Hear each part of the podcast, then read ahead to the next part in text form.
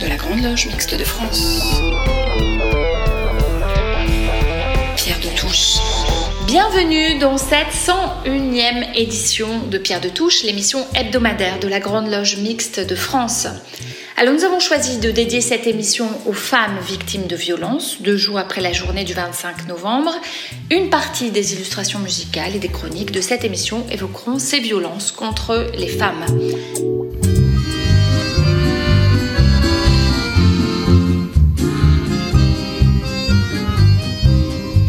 Pour débuter cette émission, eh bien Sylvie Licasion nous propose de nouvelles histoires de francs-maçons. Ce matin, premier opus d'un cycle sur l'histoire de la franc-maçonnerie russe.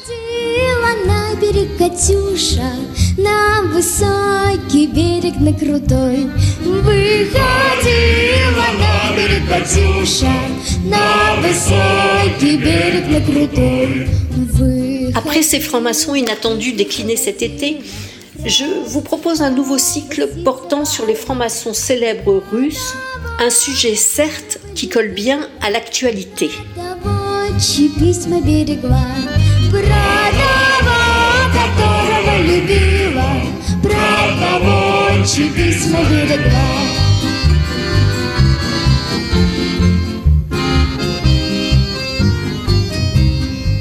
Mais pour bien comprendre le contexte dans lequel ces francs-maçons russes vivaient ces trois derniers siècles, je vous propose cette petite chronique d'introduction.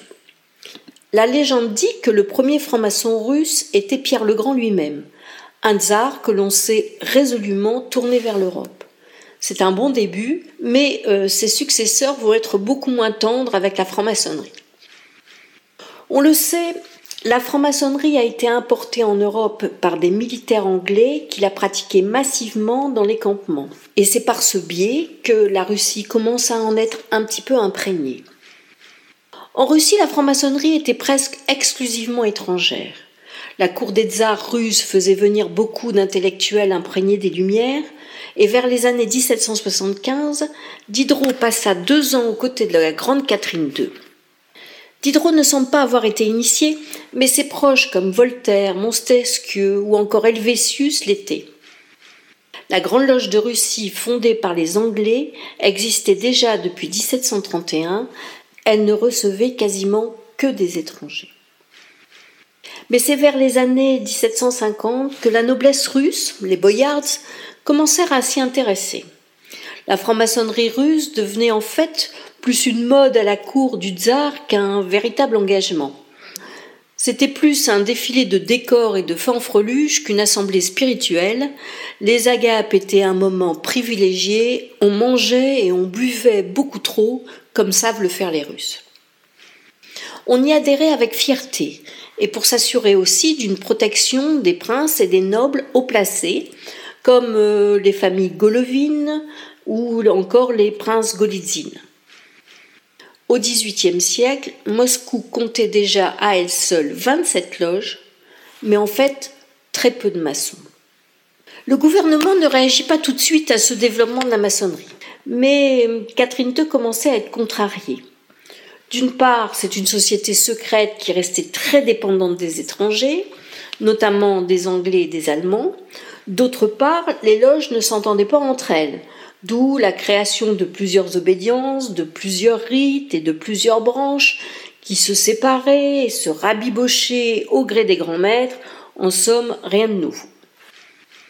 Enfin, dès les années 1770, un certain Nikolai Novikov, retenez ce nom, obsédé par l'instruction du peuple, créa sa propre imprimerie et ouvrit des bibliothèques et des librairies dans toute la Russie à la fin du XVIIIe siècle, il assurait plus de 40% de l'édition russe. Certains articles relataient la guerre d'indépendance aux États-Unis, ce qui déplut profondément à Catherine II. L'imprimerie fut fermée en 1791 et la franc-maçonnerie frappée d'une première interdiction.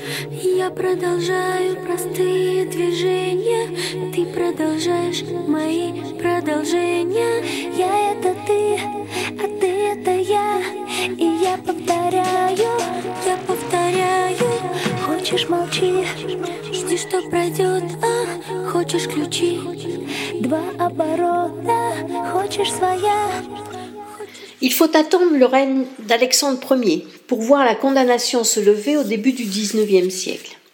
L'activité maçonnique reprit de plus belle avec des noms illustres.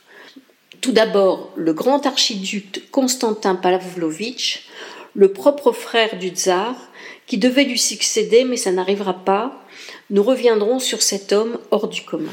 Ou encore Vassili Lvovitch, l'oncle de Pouchkine, qui lui montrera son chemin initiatique, mais aussi le très grand Mikhail Speransky, l'homme d'État russe qui a initié le plus grand nombre de réformes, nous y reviendrons aussi largement. On y trouve aussi rien de moins que le général Kutuzov, celui qui a mené Napoléon à sa perte, et je reviendrai aussi sur Milyutin, l'inspirateur de l'abolition du servage en Russie. Il faut maintenant nous arrêter sur l'empereur Alexandre Ier. Il a été élevé par sa grand-mère Catherine II. Comme elle, il se tourne vers l'Europe et ses idées libérales. Ses précepteurs font tous partie de la franc-maçonnerie, bien que celle-ci soit interdite.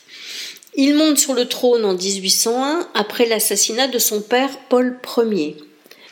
Il met fin à l'interdiction des loges que sa grand-mère avait initiée en espérant les utiliser dans son intérêt.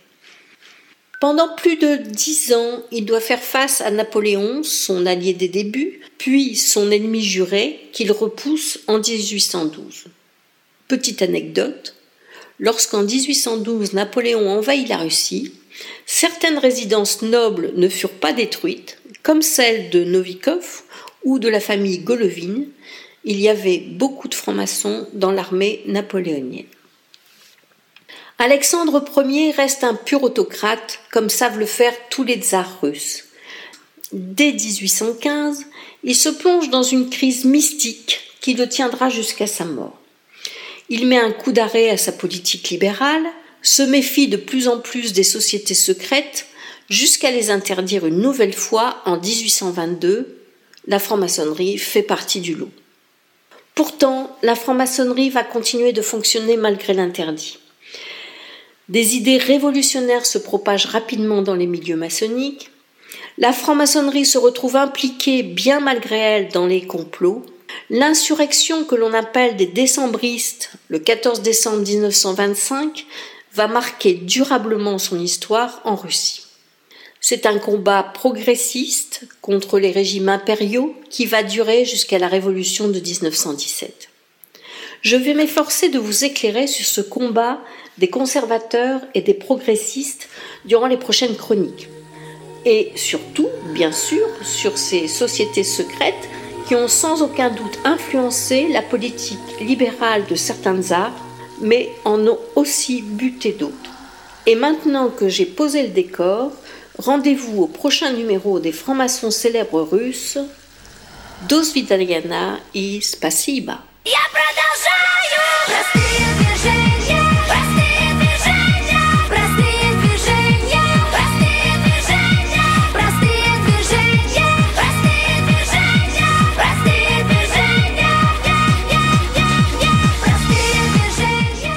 Maintenant à la chronique Psychopilo de Michel Baron, troisième et dernier épisode d'une série sur Stanislas de Boufflers, Libre arbitre ou Serfabilt.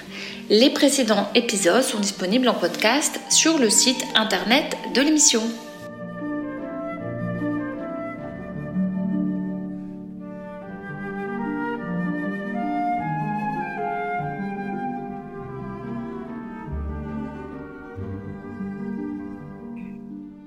Et nous en arrivons à, justement évoquer ce qu'il en est du libre arbitre pour la maçonnerie à travers cette œuvre de Boufflé.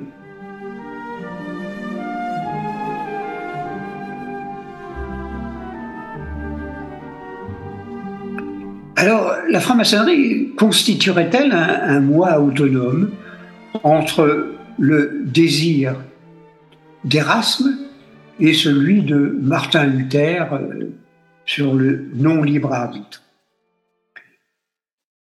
La réflexion sur le libre arbitre en maçonnerie s'inspire surtout des sources religieuses concernant ce concept, ainsi que le fera la pensée philosophique et laïque par la suite. Nous trouvons dans la Bible, dès le Siracide ecclésiastique, la question du libre arbitre. Mais c'est à partir de Saint-Augustin que va se développer la polémique entre libre arbitre et serf arbitre, selon l'expression luthérienne. Sans la grâce donnée gratuitement par Dieu, il ne peut y avoir de foi, et sans foi, point de salut. Se pose donc immédiatement le problème de la prédestination. Dieu choisit-il ceux qu'il sauve de toute éternité, ou, comme le pense le moine Pélage, grand adversaire de saint Augustin, le choix et l'effort conduisent-ils à la grâce? Sommes-nous des serviteurs de Dieu et de sa volonté et du destin qui nous prévoit, ou interlocuteurs de Dieu, comme chez Job? Que pouvons-nous choisir entre un abandon au destin comme l'islam, le préconise, Kitab, c'est écrit, ou le choix d'un libre arbitre comme le pélagianisme? Naturellement, saint Augustin condamnera le libre arbitre dans son célèbre ouvrage De liberto arbitrio, traité sur le libre arbitre. Pour la petite histoire, Jean-Jacques Rousseau sera accusé par l'Église de pélagianisme pour son ouvrage Le discours sur l'origine et les fondements de l'inégalité des hommes, publié en 1755 et qui niait le péché originel. La question du libre arbitre et du self-arbitre est une question fondamentale pour la maçonnerie. Elle en constitue même l'épine dorsale, en dehors de la religion et de la philosophie. Quelle est notre marge de manœuvre par rapport aux devoirs maçonniques auxquels nous avons prêté serment et donc la supposition que nous pouvons le réaliser avec l'aide d'un principe où notre nature divisée nous condamne-t-elle à une impuissance de cette réalisation? Sommes-nous dans la pure obéissance d'un impératif catégorique kantien, proche du serf-arbitre, ou dans un aide-toi ciel t'aidera d'une pensée pélagienne guidée par le libre arbitre Dès sa naissance historique, la franc-maçonnerie fut traversée par ce conflit. Elle est l'émanation de la réforme, voulant concilier les courants protestants ayant des conceptions différentes au moment de la mise en place. D'une part, le pasteur Anderson, presbytérien calviniste et donc partisan de la théorie du cercle-arbitre, sera confronté au révérend Desaguliers, qui, d'abord calviniste, fuyant en Grande-Bretagne avec son père pasteur, sera incorporé à l'Église anglicane, dont le fondateur Henri VIII avait rejeté en partie les théories luthériennes, dont celle du serf arbitre, tendance renforcée par sa fille Élisabeth Ier. Bien entendu, le recrutement de la maçonnerie évoluera, mais le débat y demeure de façon latente, avec parfois des détails amusants. Par exemple, durant la cérémonie euh, de la scène euh, au 18e degré, la communion s'effectue sous les deux espèces ce qui est une marque incontournable du protestantisme, et que notre rose sur la croix fut l'emblème adopté par Luther en signe de reconnaissance. Comment peut se définir la franc-maçonnerie dans cette problématique du libre arbitre? Nous pourrions avancer l'idée qu'elle sera semi-pélagianiste. Le débat nous montre aussi l'objet de notre désir, atteindre un état où nous pourrions équilibrer conscience, compassion et contemplation. Mais l'ignorance perturbe notre tâche. Ce que nous dit le philosophe hindou non dualiste, Sri Sankaracharya, le soi apparaît comme conditionné par l'effet de l'ignorance. Quand celle-ci est détruite, le soi non conditionné brille de sa propre lumière, tel le soleil quand les nuages sont dissipés.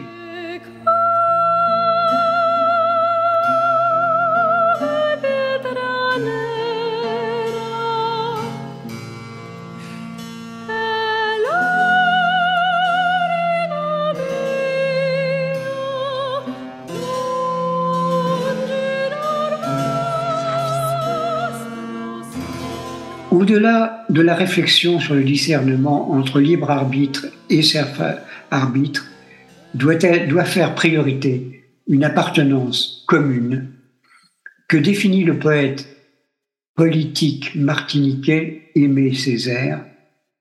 quand il écrit Nous sommes de ceux qui disent non à l'ombre. Même mis à l'ombre, réduit au silence, nous savons que la lumière intérieure continue à nous éclairer. Nous la protégeons, parfois maladroitement, des vents mauvais, en priant le ciel de nous préserver des tornades collectives ou individuelles. Elle ouvre les yeux et regarde à terre. Peureuse, elle regarde à terre. Il lui promet que c'était la dernière. Et elle ramasse ses affaires. Pour une envie humaine d'avoir voulu être libre. Et c'était pas la première. La première crise, si c'est tu ne lèves jamais la main, tu seras un très bon père. Et meilleur sera demain. Et de mieux en mieux. Évidemment que ce sera de mieux en mieux.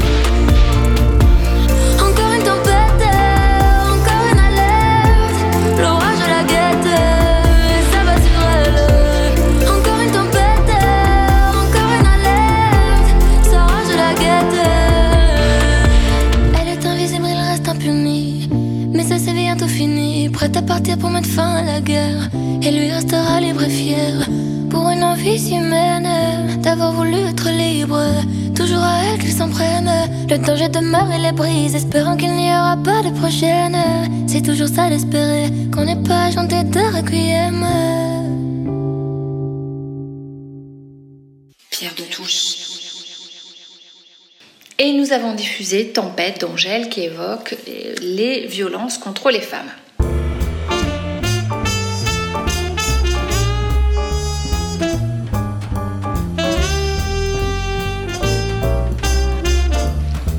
Pour la rubrique Le Monde qui vient, Pierre Yana nous propose une exposition, Panorama 24, exposition du centre Le Frénois à Tourcoing, l'occasion de revenir sur la belle aventure culturelle qu'est ce lieu de création.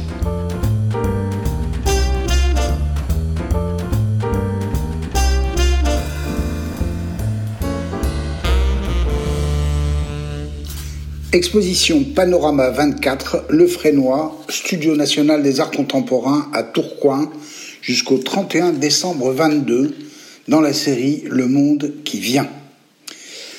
Peu de sujets méritent autant que celui-ci d'entrer dans la série Le Monde qui vient que nous présentons à Pierre de Touche. Il s'agit de l'exposition Panorama 24 présentée dans le cadre du Studio national des arts contemporains au Frénois à Tourcoing. Plusieurs informations. Le Frénois Studio national est issu d'une commande de Jack Lang, alors ministre de la Culture, à Alain Fleischer, artiste plasticien, écrivain et enseignant d'art.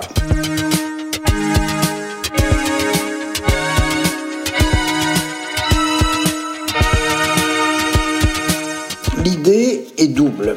D'une part, il faut installer et faire vivre une grande école d'art dédiée au numérique, une sorte de Villa Médicis du numérique qui formera les artistes du siècle futur, en particulier au cinéma d'art, ce que, il y a 25 ans, aucune école ne faisait en France, et surtout pas la FEMIS, la grande école parisienne du cinéma.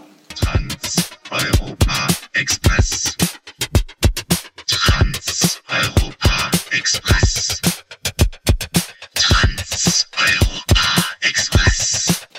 D'autre part, cette école, inspirée du Bauhaus allemand, doit se situer en province, dans le nord, pour échapper aux stéréotypes du parisianisme ambiant.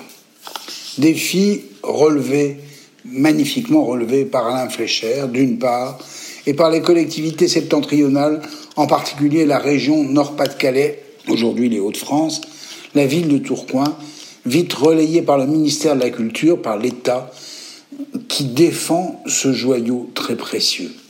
Rapidement, l'école prend son envol et construit sa réputation internationale comme l'une des six ou sept écoles de ce type au monde.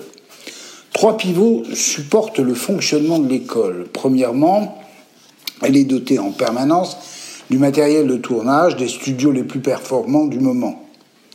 Deuxièmement, les étudiants recrutés à Bac plus 4 en général ou sur expérience professionnelle disposent des moyens techniques, matériels et financiers leur permettant de tourner leurs projets innovants, leurs films d'art dans des conditions professionnelles les plus adaptées.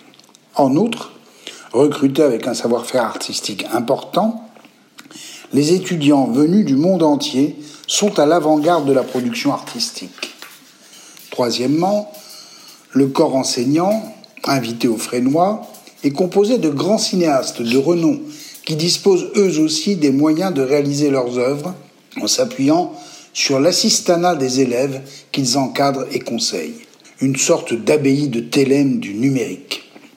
Parmi eux, à titre d'exemple, Jean-Marie Straub, récemment disparu, Daniel Huillet, sa compagne, Bruno Dumont, Chantal Ackermann, Mathieu Amalric, Raoul Ruiz ou Jean-Luc Godard, excusez du peu.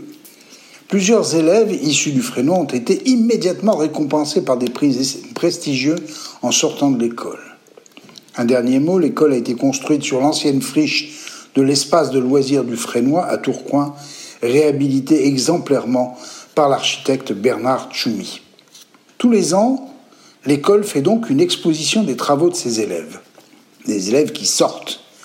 Cette année, pour la 24e édition, les commissaires en ont été Mesdames Marie Lavandier, directrice du Louvre-Lens, et Pascal Pronier, responsable au Frénois des programmations artistiques.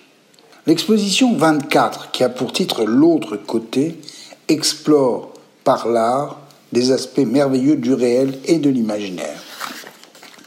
La grande nef du Frénois devient un monde poétique avec autant de films, d'installations stupéfiantes, de merveilles, qui engagent tout à la fois les mondes féeriques et les technologies les plus innovantes du moment. C'est vraiment le monde qui vient, le monde de demain.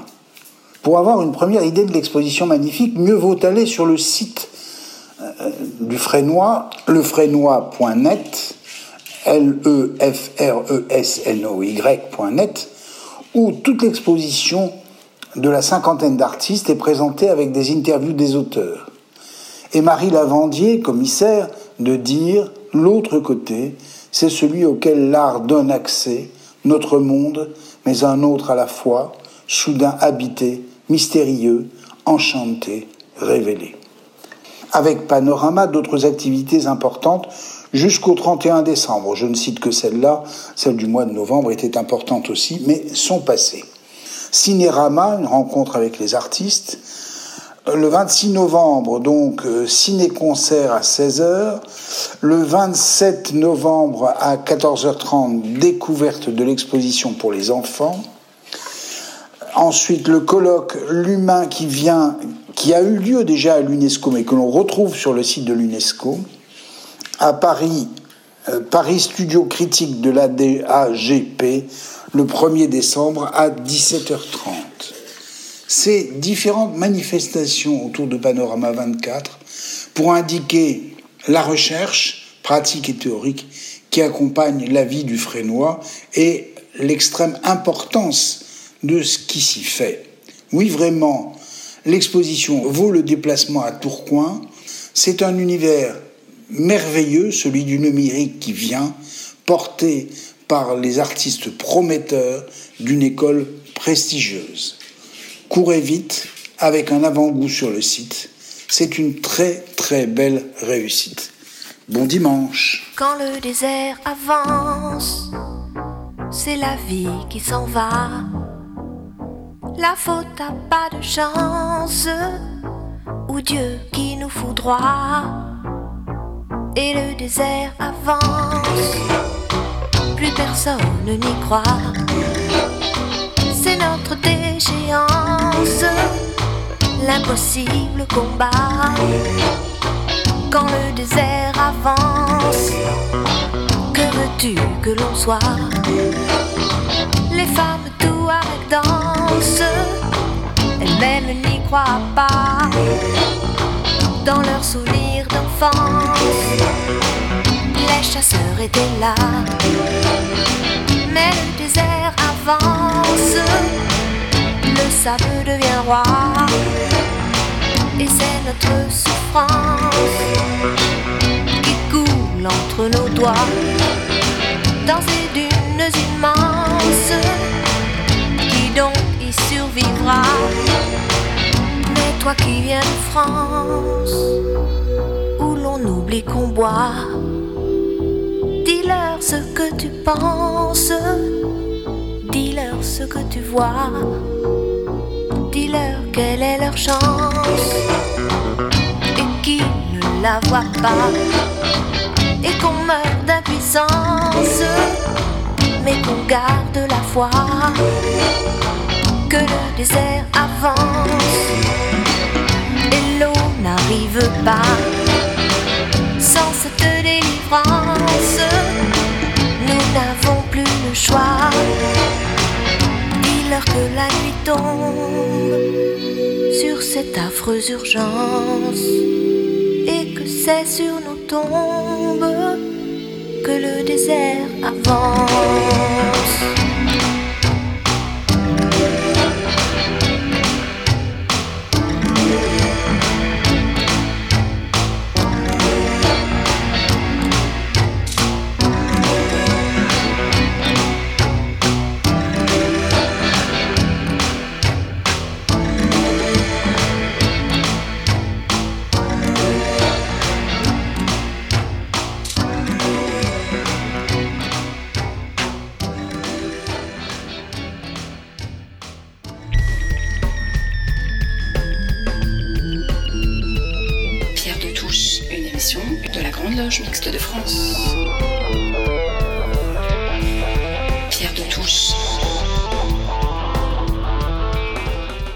Pour illustrer la séquence à venir, vous venez d'écouter la chanson d'Azima interprétée par France Gall. Alors que la COP27 vient de s'achever, nous vous proposons deux chroniques autour de l'environnement. La première, plus philosophique, est une réflexion à partir du livre de Corinne Pelluchon, Réparer les vivants. Une chronique diffusée lors de la 43e édition de Pierre de Touche, mais ô combien d'actualité. Écoutons Françoise Lacou. Réparons le monde, humains, animaux, nature, un essai de Corinne Pelluchon paru en mai 2020 dans la collection Rivage Poche, Petite Bibliothèque. L'auteur de cet ouvrage, Corinne Pelluchon, est professeure d'éthique et de philosophie politique à l'université Gustave Eiffel. Elle vient de recevoir le prix de la pensée critique Günther Anders, décerné en Allemagne pour l'ensemble de ses travaux.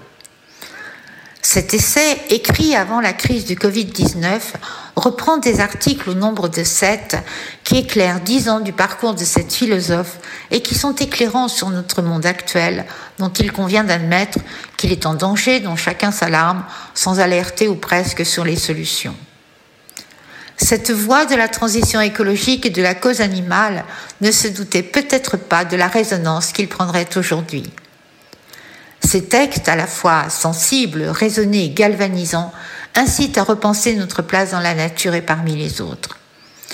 Ils sont placés sous le signe de réparer le monde et non sous celui de refaire le monde. Pour l'auteur, la réparation est un terme à la fois humble et ambitieux qui implique que pour reconstruire ce qui a été détruit, nous cherchions à rétablir une unité originaire, qui fut tout de suite brisée d'ailleurs, et qui rend l'accès à la vérité absolue impossible. Pour l'auteur, la réparation du monde relève d'une méthode où nous devons prendre au sérieux notre vulnérabilité, notre dépendance à l'égard des écosystèmes, une méthode pour comprendre que notre habitation de la Terre est toujours une cohabitation avec les autres. Ainsi, l'écologie, la cause animale et le respect dû aux personnes vulnérables ne peuvent être séparés. Corinne Pelluchon nous propose en quelque sorte un nouveau contrat social, non petitement limité à une société mais ouvert au monde des autres. L'homme pense toujours à sa mesure, mais elle étend la proposition en l'envisageant aussi du point de vue de l'animal et de la nature et voit combien notre sentiment de toute puissance a induit un déséquilibre et des destructions qui ne peuvent plus être ignorées et qui par ricochet nous atteignent par des crises économiques et sociales majeures. Nous voyons en effet, la perte du milieu sauvage est cause de la mobilité d'un virus qui a dû migrer, s'adapter, comme nous allons devoir aussi le faire, lit-on sous la plume de celle qui en appelle à une autre cohésion entre humains, animaux, nature. Corinne Pelluchon nous invite à réfléchir sur la puissance authentique qui n'est pas synonyme de domination. La notion de vulnérabilité comme un pouvoir au cœur du pouvoir déterminante. Et elle ajoute, l'éthique est le fait d'assigner des limites à mon bon droit au nom du droit des autres à exister. Et à mon tour d'ajouter, y compris les pangolins.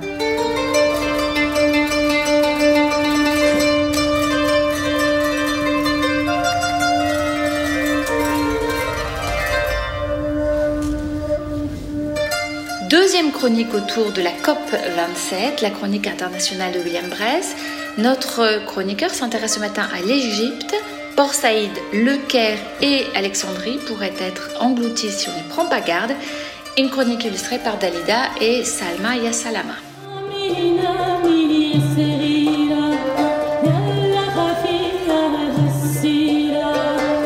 La conférence internationale sur le climat réunit chaque année les pays signataires de la Convention cadre des Nations Unies sur le changement climatique. La première COP s'est tenue à Berlin en 1995.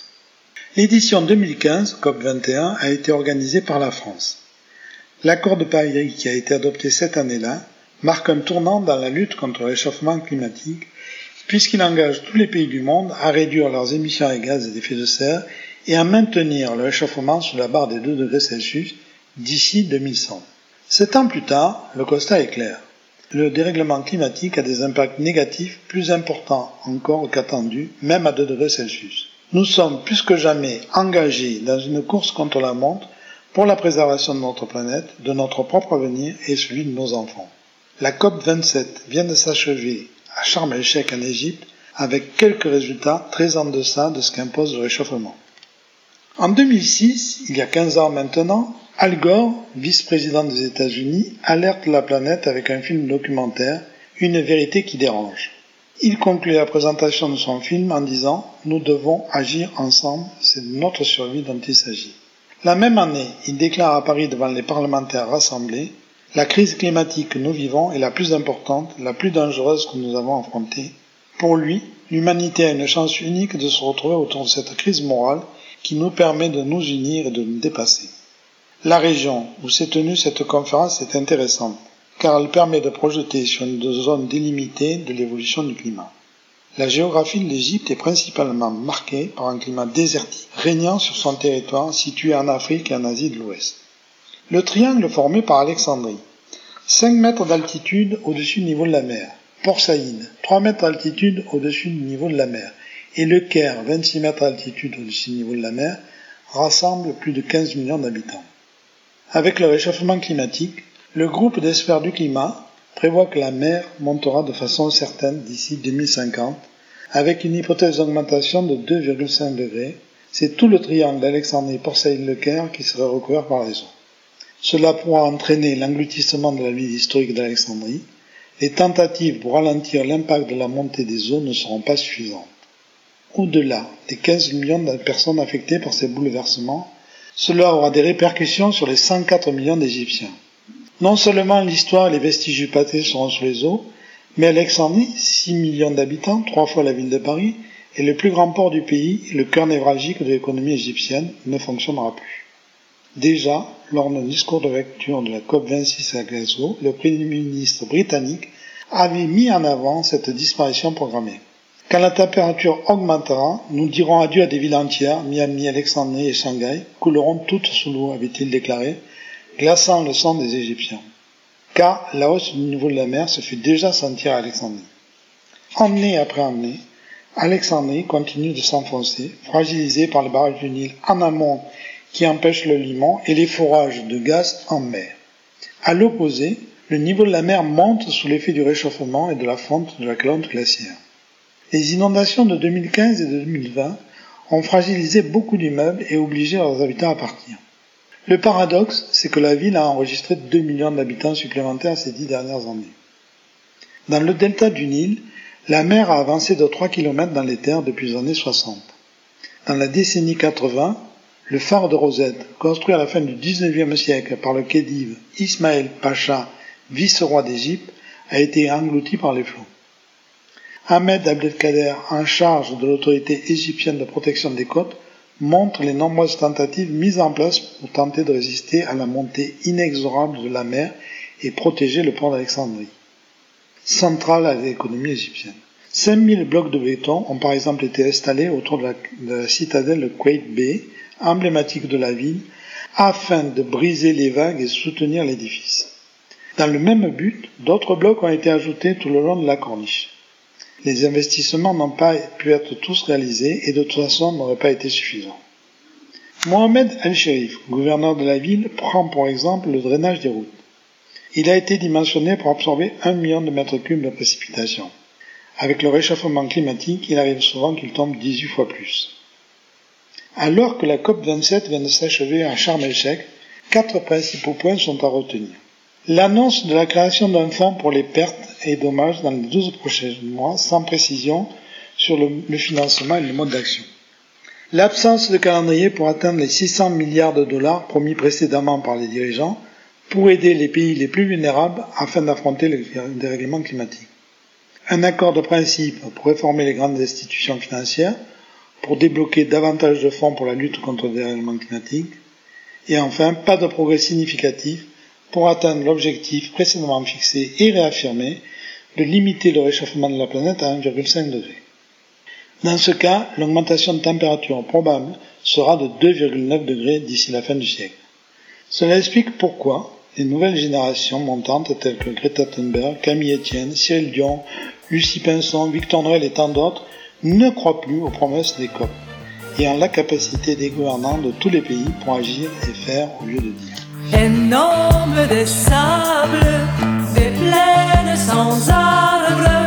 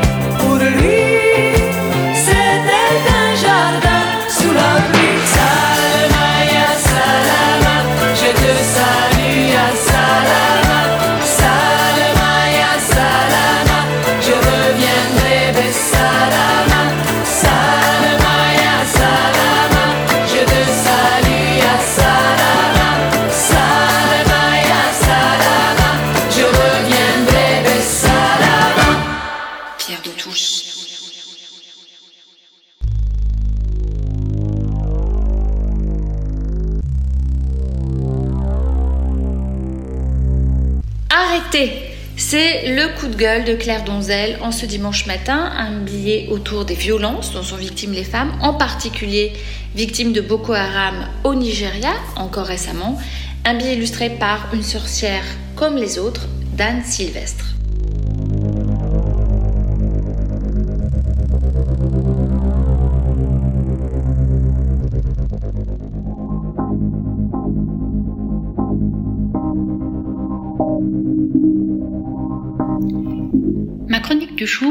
Ce sera un coup de gueule. Un grand coup de gueule.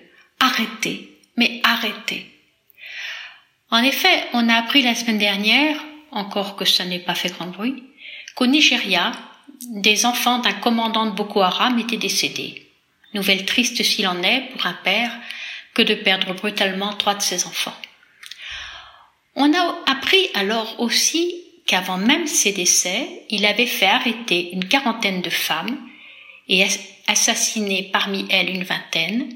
Elles seraient des sorcières et en tant que telles seraient à l'origine des décès des jeunes victimes. Alors là, c'est trop. Les meurtres de plus, les meurtres de trop. Ce n'est plus sur un père éploré que je vais m'attarder, mais sur un petit bonhomme, un petit con, un pauvre type, vulgairement assassin, archaïque et terroriste, un de ceux dont on demande ce qu'on a fait au bon Dieu pour qu'il nous les mette dans les pattes. Dis donc, petit con, il t'est jamais venu à l'idée que les décès prématurés, qui sont encore légion dans ton pays, et l'état défaillant de la santé qui règne, toi et tes potes vous y êtes pour quelque chose? Qu'en refusant l'instruction à votre peuple, en pratiquant la barbarie au jour le jour, en soustrayant l'argent commun dans une corruption généralisée, votre pratique courante, vous contribuez largement, voire vous créez, le sous-développement de votre pays? Non, selon toi, à la source du mal, ce sont des femmes qui se sont liguées pour faire que tes enfants périssent. Mais t'es où, dis? Ça t'arrive d'utiliser ton cerveau de mal dominant? Il a fondu sur ton turban ou quoi? Oui, les femmes sont des sorcières. Celles-ci et combien d'autres depuis des siècles? Oui, à tes yeux et aux yeux de tes comparses, aussi brigands et analphabètes que toi, toutes les femmes sont des sorcières potentielles. Et tu n'as rien inventé. Chez nous aussi, les femmes, dès qu'elles étaient un peu sachantes et libres et influentes, ont dérangé l'ordre masculin, l'ordre clérical et patriarcal, et ont été torturées et tuées en tant que sorcières. Ça vous gêne, hein, la puissance des femmes, leur savoir ancestral, leur pouvoir de vie, que c'est insupportable pour un barbu que d'être né du ventre d'une femme. L'idée même de leur présence et participation nécessaire, quelle amputation de votre ego, de votre virilité, de votre supériorité, de votre incommensurable certitude que de voir composer avec le féminin, pour tirer un coup d'abord, pour vous reproduire ensuite. Et Dieu dans tout ça Que fait-il Où est-il? Tu crois vraiment, dans ton inculture crasse, qu'aussi autoritaire et rigide soit-il, il a pris la peine de fabriquer les espèces en deux composantes, mâles et femelles, tout en décrétant d'emblée que l'élément femelle, qu'il a lui-même façonné donc, ne pouvait être que pervers, méprisable, irresponsable, déloyal, perfide. Tu crois vraiment? N'est-ce pas plutôt ton orgueil de mâle, ton confort de propriétaire des tiens, ton pouvoir incontesté et ta médiocrité maladive qui te font haïr à ce point la femme, les femmes? Pauvre type. Du haut de ta barbe, de tes armes, de tes certitudes, tu n'es que la médiocrité en acte, que la haine des autres, mais d'abord de toi-même. Tu fais honte, y compris à Dieu. Comme vous le voyez, ma chronique du jour est d'abord un cri de colère et d'impuissance. Arrêtez, mais arrêtez donc. Mais j'ai aussi de la tristesse, du découragement. Et je terminerai par cette plainte d'Anne Sylvestre dans sa chanson Une sorcière comme les autres. Tiens, tiens, vous avez dit sorcière? S'il vous plaît, soyez comme le Dufay. S'il vous plaît, faites-vous lécher. Moi, je ne peux plus bouger. S'il vous plaît, soyez comme le duvet, soyez comme la plume d'oie des oreillers d'autrefois. J'aimerais ne pas être porte-fait. S'il vous plaît, faites-vous léger. Moi, je ne peux plus bouger. Je vous ai porté vivant, je vous ai porté enfant. Dieu, comme vous étiez lourd, pesant votre poids d'amour. Je vous ai porté encore à l'heure de votre mort.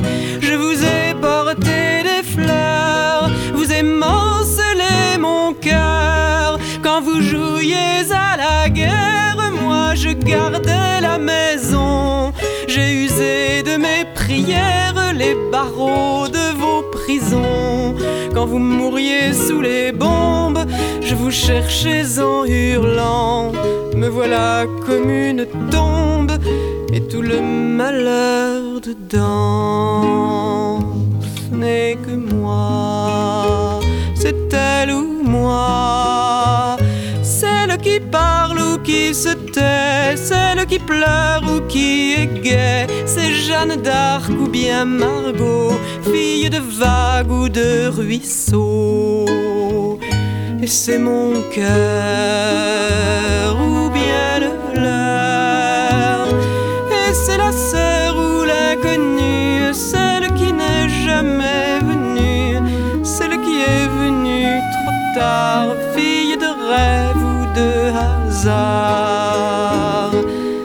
Et c'est ma mère ou la vôtre, une sorcière comme les autres. Il vous faut être comme le ruisseau, comme l'eau claire de l'étang qui reflète et qui attend. S'il vous plaît, regardez-moi, je suis vrai. Je vous prie, ne m'inventez pas, vous l'avez tant fait déjà. Vous m'avez aimée servante, m'avez voulu ignorante. Forte, vous me combattiez, faible, vous me méprisiez. Vous m'avez aimé putain et couverte de satin. Vous m'avez faite statue et toujours je me suis tue. Quand j'étais vieille et trop laide, vous me jetiez au rebut. Vous me refusiez votre aide quand je ne vous servais plus. Quand j'étais belle et soumise, vous m'adoriez à genoux. Me voilà comme une église, toute la honte dessous. Ce n'est que moi, c'est elle ou moi. Celle qui aime ou n'aime pas, celle qui règne ou se débat. C'est Joséphine ou la Dupont, fille de nacre ou de coton. Mais c'est mon cœur celle qui attend sur le port, celle des monuments aux morts, celle qui danse et qui en meurt, fille bitume ou fille fleur. Et c'est ma mère ou la vôtre, une sorcière comme les autres. S'il vous plaît comme je vous ai. Vous ai rêvé depuis longtemps, libre et fort comme le vent. Libre aussi, regardez, je suis ainsi. Apprenez-moi, n'ayez pas peur. Pour moi, je vous sais par cœur. J'étais celle qui attend, je peux marcher devant. J'étais la bûche et le feu, l'incendie aussi je peux. J'étais la déesse mère, mais je n'étais que poussière. J'étais le sol sous vos pas, et je ne le savais pas. Mais un jour la terre s'ouvre et le volcan.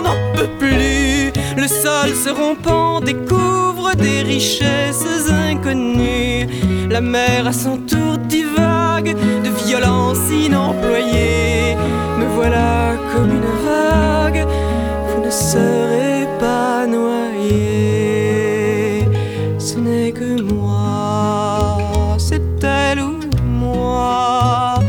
Et c'est l'ancêtre ou c'est l'enfant, celle qui sait d'où se défend. C'est Gabrielle ou bien Eva, fille d'amour ou de combat.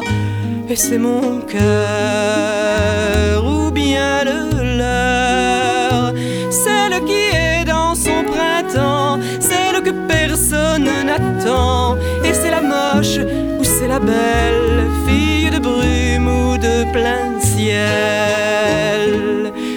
C'est ma mère ou la vôtre, une sorcière comme les autres. S'il vous plaît, s'il vous plaît, faites-vous léger. Moi je ne peux plus bouger.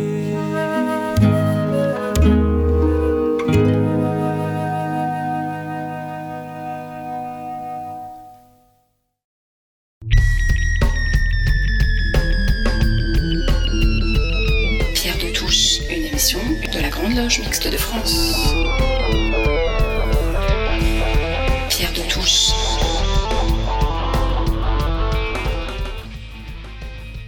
Alors cette émission touche à sa fin. Merci à l'équipe de chroniqueurs de Pierre de Touche. Merci à Gilles Solière de Radio Delta. Nous nous retrouvons dans 15 jours avec un débat. D'ici là, nous nous quittons avec Clara Luciani et Cœur en écho à la journée internationale d'élimination des violences faites aux femmes. À très bientôt.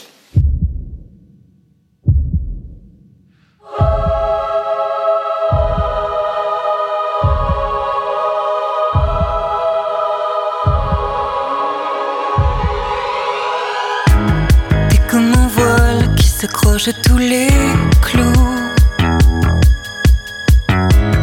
Tu t'effiloches, tu t'abîmes à tous les